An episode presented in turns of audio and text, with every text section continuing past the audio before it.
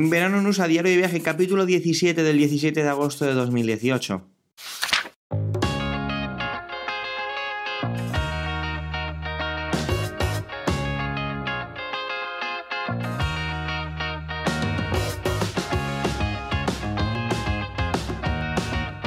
Hola y bienvenido a Verano News a un podcast de Milcar FM, un diario de vacaciones en el que yo, Javier, te cuento mi verano en los Estados Unidos. Ponte cómodo y disfruta conmigo de las aventuras que me van sucediendo.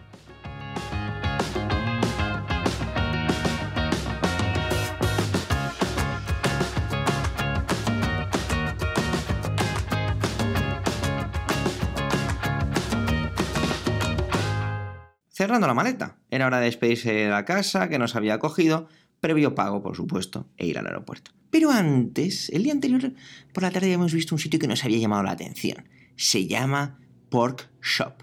Y era una cafetería, sitio de desayunos, y dijimos que teníamos que ir. Así que allá que fuimos por la mañana.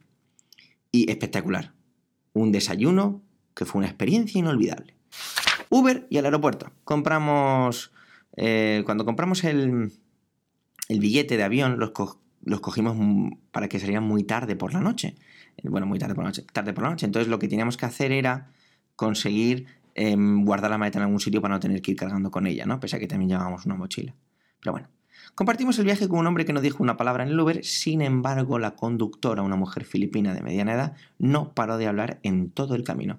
Una mujer muy divertida, con una voz muy dulce, muy happy ella, muy feliz, y con el pelo de colores. La verdad es que hizo que el trayecto fuera bastante ameno, pese al atasco habitual. En el aeropuerto teníamos que encontrar ese servicio de guardado de equipajes que al final encontramos y por 25 dólares, fenomenal. Era hora de ir al tren para volver, no íbamos a coger otro Uber de vuelta.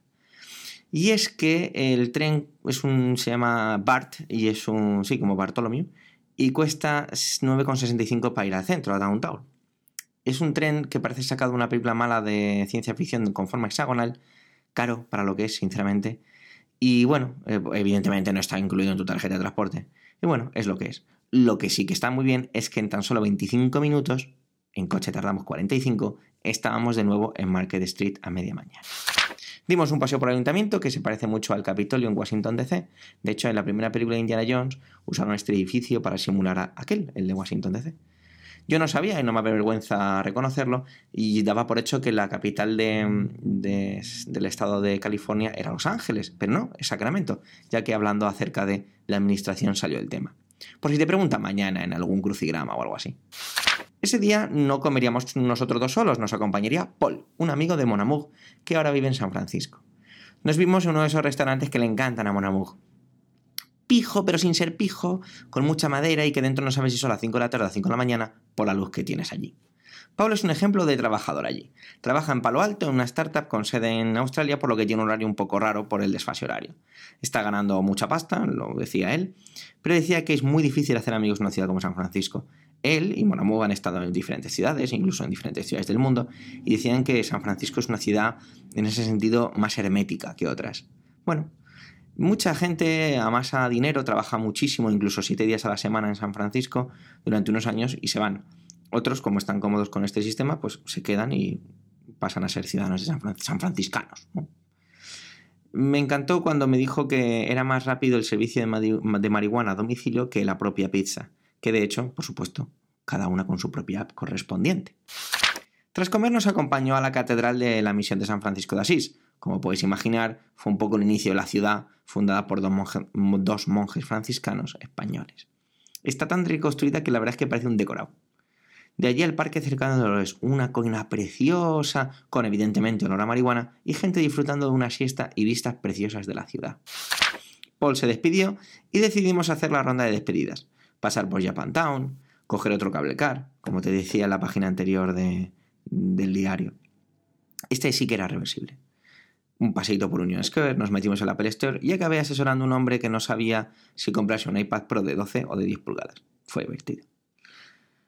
Un paseo un poco por un centro comercial que resultó tener las oficinas de Indiegogo, una de estas empresas de crowdfunding en la que he participado varias veces. Las oficinas de Microsoft por allí, paseo por allá. Y al final decidimos ir al aeropuerto, aunque todavía nos quedaban un par de horas. De repente estábamos muy cansados de los días que habíamos tenido sin parar. De nuevo el BART, este tren hexagonal feo y asqueroso, y ya estábamos en el aeropuerto. Nos cenamos unas pizzas y conseguimos en maravillosa oferta los ucojines para el viaje. Al embarcar nos parecía raro que anunciaran que la duración del viaje sería solo de tres horas y media. De hecho, preguntamos si es que nos habíamos entendido, entendido mal. Lo que no. Eso nos dio un chorro de positivismo. Era hora de dormir. San Francisco se despedía de nosotros entre un manto de luces y la promesa de que algún día, ¿por qué no?, volver. No suelo tener expectativas, pero San Francisco sí que me las había generado. Sin embargo, me encontré con una ciudad normal. He escuchado y leído gente hablar de esta ciudad y creo que a lo mejor se basa en otras zonas de, de la misma, que yo no he visto, como súper moderna, y la verdad es que no. Sí, es cierto que he visto más coches eléctricos en esta ciudad que en ninguna otra que he visitado. Tampoco he visitado mucho planeta. Pero bueno, tampoco mucho más. Es una ciudad que me ha gustado, pero no me ha enamorado.